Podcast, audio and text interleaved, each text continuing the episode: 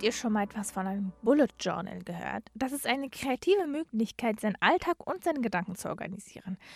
Ich rede heute mit Sina. Sina hat einen YouTube-Kanal, der heißt Kreativgefühl. Sie ist 26 Jahre alt, kommt aus Hamburg und sie macht genau Videos zu diesem Thema. Denn sie schafft es, ihren Alltag ganz kreativ, aber auch produktiv zu gestalten. Sina, was genau fasziniert dich an dem Bullet Journal? Ähm, ich finde, so ein Bullet Journal ist so eine spannende Mischung ähm, zwischen sich selbst organisieren und ähm, einfach mal alles runterschreiben aus dem Kopf. Ich liebe einfach auch so dieses handschriftliche Aufschreiben. Ähm, mhm. Und zum oder auf der anderen Seite ist es dann trotzdem auch irgendwie eine kreative Möglichkeit, sie irgendwie ja, täglich kreativ zu werden. Man kann Sachen schön gestalten. Ich bin großer Fan davon. Sachen zu gestalten oder einfach kreativ zu sein. Und ähm, das finde ich ist für mich irgendwie ja eine richtig coole Mischung so für den Alltag. Hm. Warst du denn schon immer ein sehr kreativer Mensch? Mm, ja, eigentlich schon. Also früher, meine, meine Mutter erzählt immer, dass man mich einfach mit einer Schere und ein bisschen Papier irgendwo in eine Ecke setzen konnte und ich habe stundenlang vor mich hingebastelt und das hat sich irgendwie echt immer so weitergezogen. Ähm, ich habe das auch von ihr so ein bisschen mhm. übernommen und dann auch später, also so äh, in der Schulzeit, ähm, hat das eigentlich dann schon so angefangen mit so den typischen Hausaufgabenheften, wo man dann ähm, sich mit Freunden gegenseitig irgendwelche Sachen reingeschrieben hat und das dann irgendwie schön gestaltet hat oder ähm, einen Songtext mit reingeschrieben hat und dann so ein bisschen dieses schöne Gestalten mit dem praktischen Aufschreiben von wichtigen Dingen irgendwie so zu kombinieren. Das ja, war damals schon so eine Sache, ohne dass ich jetzt so dieses ganze Bullet Journal System irgendwie kannte. Ähm, mhm. Aber das, ja, fand ich schon damals irgendwie schön. Und wann hast du es kennengelernt und wann hast du gesagt, okay, darüber mache ich auch jetzt mal ein YouTube-Video? Ähm, gute Frage, wann ich das mal kennengelernt habe. Ich, es ist bestimmt auch schon einige Jahre her, drei, vier Jahre ähm, oder wahrscheinlich sogar länger.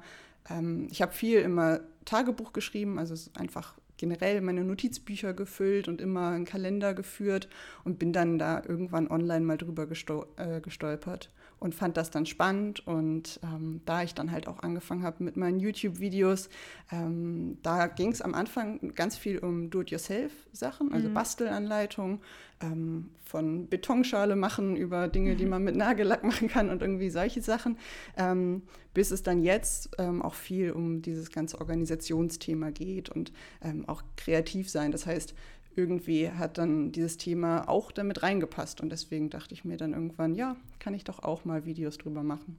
Mhm. Und was genau ist denn das Tolle oder beziehungsweise was genau fasziniert dich an einem Bullet Journal? Mhm.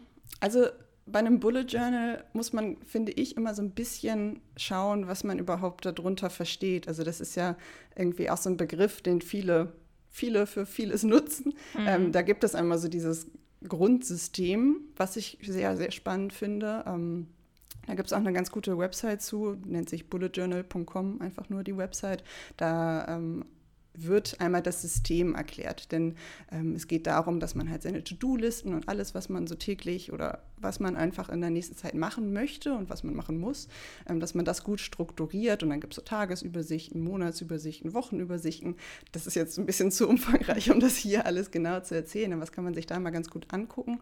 Ähm, das finde ich total spannend und sich daraus dann das rauszuziehen, was für einen selber funktioniert. Das finde ich ist eigentlich mhm. so das Spannende an dieser ganzen Sache, weil ähm, es halt nicht so ein starrer Kalender ist, wo du oder ja ein starres System ist, wo es vorgefertigt ist und man muss da jetzt seine Sachen eintragen und ähm, du musst jetzt so funktionieren, wie sich das jemand mal ausgedacht hat, sondern du kannst schauen, du kannst dir ein ganz normales Notizbuch nehmen, es ist völlig egal, wie das aussieht ähm, muss auch nichts Teures sein, muss nicht dieses Original sein, einfach nur ein ganz normales Notizbuch und brauchst auch nur einen Stift, um zu starten und kannst dann einfach mal unterschiedliche Möglichkeiten ausprobieren, ähm, die unterschiedlichen Aspekte von so einem Bullet Journal mal für dich selber testen und dann einfach schauen, okay, wie funktioniere ich eigentlich? Also was hilft mhm. mir? Muss ich mir jeden Tag das aufs Neue aufschreiben oder reicht es für mich, ähm, einmal die Woche eine große Liste zu machen mit Dingen, die ich gerne machen möchte, Dinge, die ich machen muss? Ähm, und diese Mischung finde ich auch immer so schön, dass man halt mhm. einmal sich so strukturieren kann mit Dingen, die man machen muss. Gibt es ja immer irgendwas. Ähm, aber dass man auch sich jedes Mal Gedanken darüber macht, was möchte ich eigentlich machen, weil das halt auch wichtig ist. Dass man ja. sich Pläne macht und sagt, okay, ich habe total Lust, diese Woche mal wieder viel mehr mit meinen Freunden zu machen. Und dann kommt das auch als eine Priorität mit in das Bullet Journal. Ähm, und das finde ich ist einmal so dieser richtig schöne Aspekt und dann noch dieses Gestalten dazu ist natürlich auch, mhm. auch, auch nett. Wie sieht denn deine Alltagsplanung aus? Also was schreibst du genau in dieses Notizbuch und worauf legst du Wert? Mm, also bei mir ist es momentan so, dass ich nochmal ein bisschen ein anderes System benutze. Also ich ähm, bin so ein bisschen ab davon gekommen, mir wirklich alles per Hand aufzuschreiben, so wie das ähm, Bullet Journal das eigentlich vorsieht, sondern ich habe quasi einen groben Kalender, wo ich meine ähm, Termine sortiere ähm, und dann noch zusätzlichen Platz für To-Do-Sachen. Und ich mhm. lege darauf Wert, dass ich immer eine äh, Wochenübersicht habe. Also ich denke so von Woche zu Woche und habe dann auf einer Doppelseite immer ähm, meine Woche, habe dann oben Platz, um meine, ähm, ja, meine Wochen Tage so zu strukturieren. Da habe ich dann die ganzen Termine drin, damit ich weiß, wann was ansteht. Und dann habe ich darunter einfach ganz viel Platz, um Listen zu machen, um ähm, To-Dos zu schreiben. Und ich mag dann halt auch gerne solche wöchentlichen To-Do-Lists, weil ähm, das für mich für jeden Tag dann doch zu kleinteilig ist. Aber das mhm. muss jeder halt selber so ein bisschen rausfinden, was für ihn funktioniert. Ja, du hast vorhin gesagt, dass ein Bullet Journal auch dadurch, dass du einfach auch so viel Kreativität mit da einbringst und das auch selber nochmal mit der Hand quasi aufschreibst, Vorteile hat. Warum ist es denn so wichtig, dass man seine To-Dos aufschreibt und was hat Kreativität damit zu tun? Hm, also es ist erstmal total wichtig, Sachen aufzuschreiben, um sie aus dem Kopf rauszukriegen. Vielleicht mhm. Vielleicht kennst du das ja auch, wenn man irgendwie weiß, oh, ich muss noch die Aufgabe machen und ich muss noch das machen und die beste Freundin hat auch bald Geburtstag, da muss ich noch ein Geschenk organisieren und so weiter und so fort. Dann hat man so viel Wirrwarr im Kopf und natürlich besteht dann immer die Gefahr, dass man was vergisst. Aber selbst wenn man sich immer gut daran erinnern kann und eigentlich das vom Kopf her sich alles merken könnte, ist es total befreiend für den Kopf, einfach mal alles runterzuschreiben, weil dann mhm. ähm, hast du nicht diesen Druck, dass du dich an alles erinnern musst. Und ähm, ich finde, das ist eine ja, einfach befreiende Sache, das einfach mal schwarz auf weiß zu haben. Dann kannst du es quasi aus deinem Kopf streichen, weil du weißt ja, okay, ich habe es hier aufgeschrieben und es geht nicht verloren. Und das finde ich ist irgendwie eine sehr, ähm, ja, eine gute und wichtige Sache, auch um so ein bisschen ähm, ja, Ruhe mehr in den Kopf zu bekommen, mhm. gerade in stressigen Zeiten, wenn wirklich ja. viel ansteht. Deswegen ist es irgendwie ähm, schon mal wichtig, das aufzuschreiben.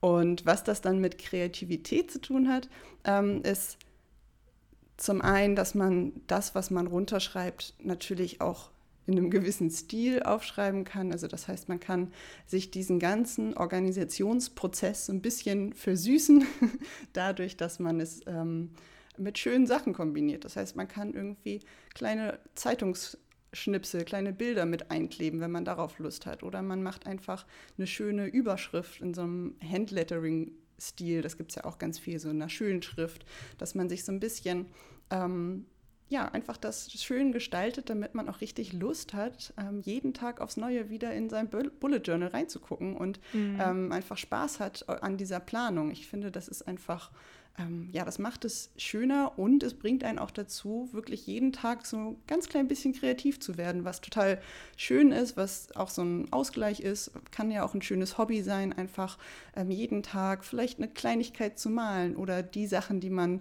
sich vornimmt oder die Sachen, die man zu tun hat, kannst du auch als kleine Icons daneben malen oder sonst was. Mhm. Also da gibt es wirklich viele Möglichkeiten. Und ähm, genau, das ist so das Schöne. Und eine Sache, ähm, die ich auch gerade noch im Kopf hatte, ist, dass es auch ähm, nochmal eine schöne Möglichkeit ist, wenn du dir alles runterschreibst, was du machen musst, dann kannst du viel leichter Prioritäten setzen.